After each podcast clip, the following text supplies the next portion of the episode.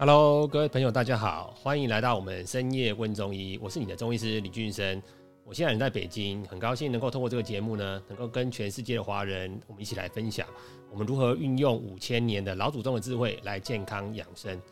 今天呢，是我们端午节特别节目哦。到了端午以后呢，马上就快要到夏至了。我们台语有一句话叫做“诶，不会加狗给长，花休嗯干绑”哦，就是说你今天呃，如果说你今天还没有到吃到端午节粽子的话。那你那个家里的棉被哦，再怎么破哦，你都不会舍得把它放下来。为什么呢？因为我们在春天、春天、春夏之交的时候，其实气候是很不稳定的。但是你正式吃到了端午节粽子以后呢，其实就开始慢慢有夏季的感觉了哈。那在这个节气呢，我相信今年二零二一年的呃端午节啊，会是大家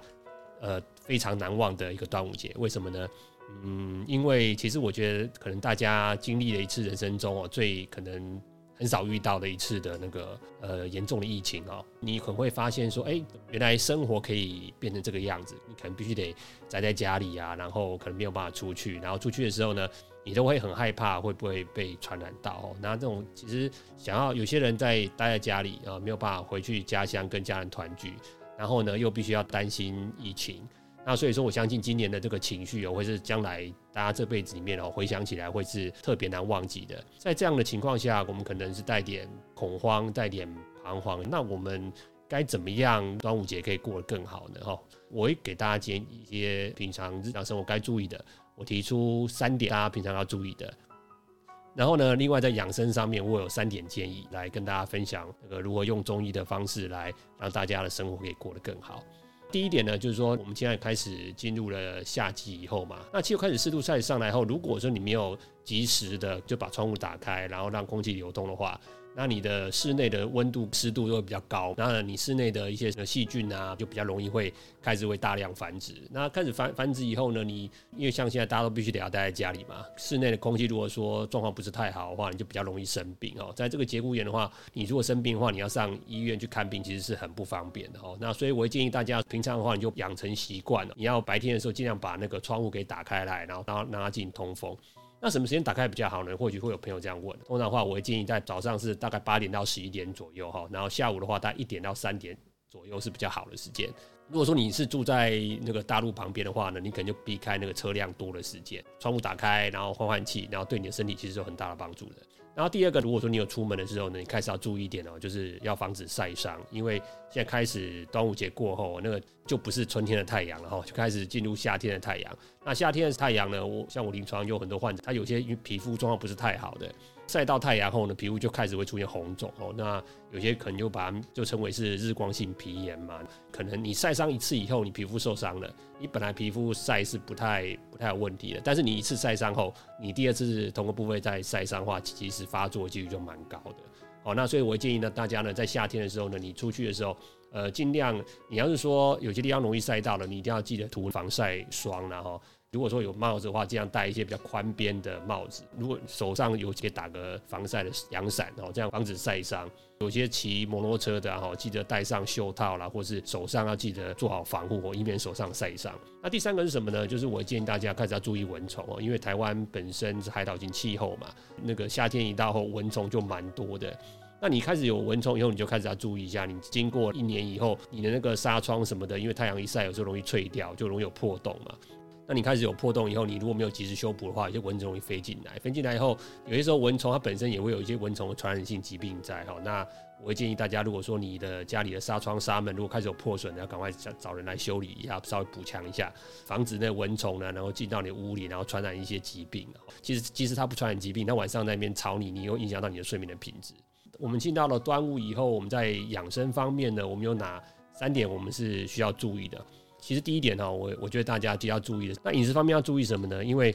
我们要适当嘛。那适当要怎么样？就是要避免太多跟太少。那在以往的时候呢，端午节过后，我的那个肠胃病的患者，就是吃太多，然后胃吃到不舒服的患者，其实就会暴增，突然间变很多。那今年的话，我相信可能不一定会像不一定像原来那么多啦。但是呃，就是说，但是我们还是要注意一下，就是因为其实像端午节的一些呃我们常吃的粽子啊，哈，这些呃那些过节的一些食品呢，哈，其实呃你过量吃以后，因为其实比较受欢迎的哈，就是会收到很多礼物啦，很多吃的。那你在吃的时候，你就要注意一下，不要吃太多，尤其是像粽子本身是糯米做的。那如果说你吃太多的话呢，你就你就很容易呢就会出现消化不良的情况。那那消化不良的情况呢，不是说只有当顿而已啦。你一顿出现消化不良，吃太撑以后，后面好几顿，就算你是吃正常的量哦，有些时候肚子都容易胀、容易撑啊。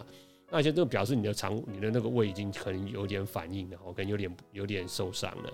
像这种情况呢，我就会建议啊，就是其实我们像糯米类啊，就是像粽子这一种，或者或者是说，或者说我们常在过节的时候，常会吃一些比较。口味重的东西的哈，那个辛辣的啦，或者说一些比较油腻的东西，其实对肠胃的消化都不会太好。而且好像那除了肠胃以外啊，如果说你过过度吃这些那个口味重的东西哈，有些时候夏天就容易长一些皮肤会长一些那像是青春痘一样那种痘子啊，然后长一些疮啊这些东西。哦，那像这种情况的话呢，我就会建议，如果说少数的聚会注意一下，现在也没什么聚会了，但是你就吃的时候稍微注意一下，尽量不要吃这些容易上火的东西。呃，像因为现在大家大部分都是那个在家里做嘛，哈，那你可以可以做一些像一些简单的消暑的饮品啊，像譬如说是呃像简单的绿豆汤啦，或者酸梅汤啦。哦，或者是说泡一些绿茶啦，这些哈，来来消暑哈，可以防止我们体内的积热哦。那你体内积热一旦太多的时候，你夏天的时候人就觉得不舒服。那你稍微吃一点这些消暑的东西的话，你人就会觉得比较清爽一点。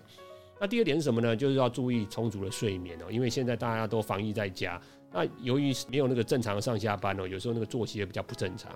那我就会建议就是说呢，尽量不要太晚睡哦。那早上早早晨的时候，尽量还是。呃，固定的时间起来，我们不是说一定要五六点，但是至少的话，你早餐的时间还是要起来，然后维持一天三餐的吃东西，尽量维持正常一点哦，尽量不要就是那个早中两餐合并在一块了，然后晚餐变成一天吃两顿这样子。虽然说没什么运动啦，但是你这样子饮食跟那个有时候太晚睡，然后太晚起来，有时候你的那个身体作息时间会乱掉，乱掉以后呢，你人就会觉得好像。就觉得脑袋好像有点混沌，然后就比较不会没有办法达到神清气爽。那就我就会建议患者呢，就是说其实注意那个作息的时间跟还是很重要哈。那另外呢，就是说如果说你对于那个那个睡眠，你有些睡眠一些障碍的问题的话呢，那我会建议呢，你可以到我们的那个 YouTube 上面去去搜寻，我们有俊生医师的呃那 YouTube 频道上面也有啊。那如果说你对于自己睡眠情况，你觉得自己好像睡醒后好像。呃，恢复情况不是太好，并没有达到你预期的效果。我会建议呢，你可以佩戴一个那个监测手环，然后可以了解一下自己睡眠情况。